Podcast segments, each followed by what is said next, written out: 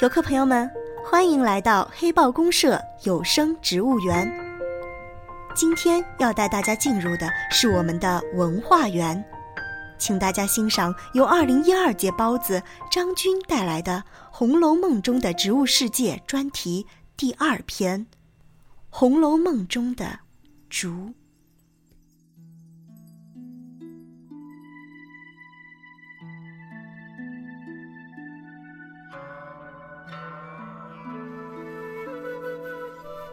竹，在中国的文化史中占有重要地位，与松、梅共誉为岁寒三友，又和梅、兰、菊统称为花中四君子。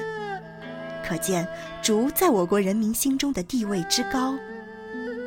这大概是因为其杆挺拔秀丽，叶潇洒多姿，四季常青。情趣盎然，漫步于青青翠竹之下时，一种无限的舒适和侠义便会油然而生，故深得文人墨客的喜爱。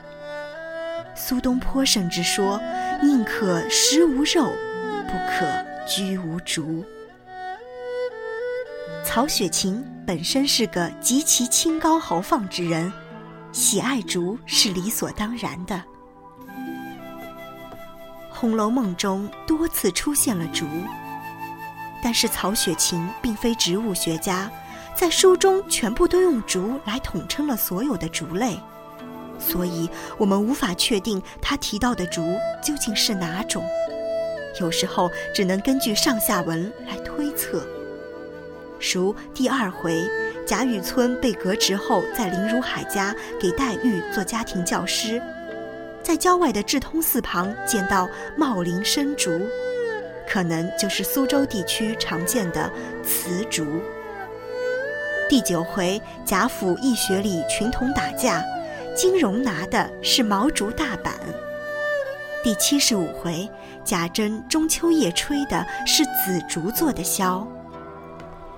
其余的章节，如第四十九回。远远的是青松翠竹。第六十五回，那一片竹子单交给我。这些可看作是竹的通称。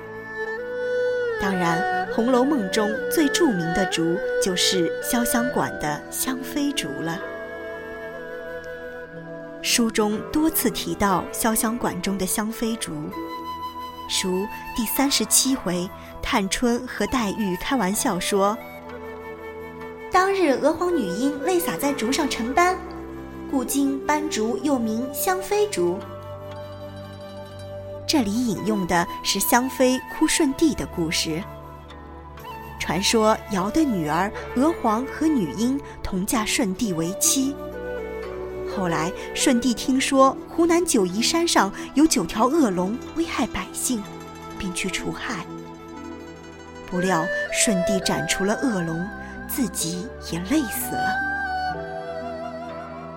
二妃前去寻找，悲痛欲绝，哭死在舜帝的墓前。他们的眼泪则洒在了九嶷山的竹子上，竹竿上呈现出点点泪斑，便是香妃竹。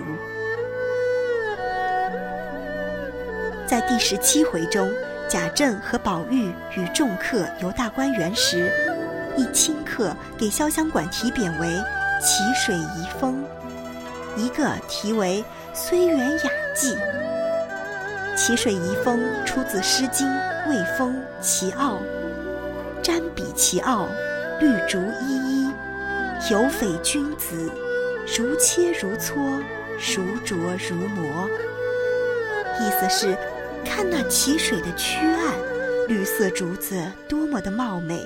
文采风流的君子，像切牛骨、搓象牙，像琢美玉、磨宝石。这里以“奇水遗风”题匾来照应潇湘馆的千杆翠竹，同时也称颂屋主人有诗中的君子那样的文采风度。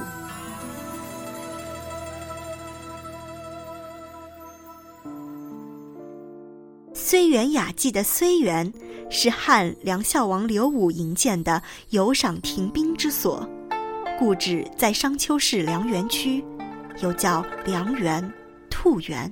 《史记·索引》载：“如纯著，在梁东北离宫所在者，按今城东二十里临星河，有固台址，不甚高，俗云平台。”又一名修竹院。这里所谓在梁东北，指在梁国的东北，也就是睢阳。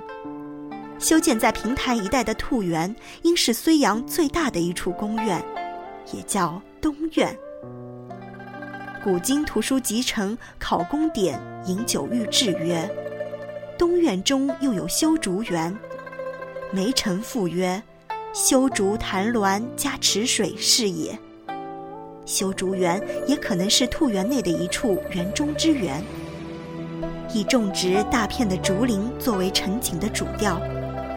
清客们从翠竹景物联想及潇湘主人如梁园的主人般好客风雅，故用了“睢园”之典。《滕王阁序》中“睢园绿竹”一句，亦用此典。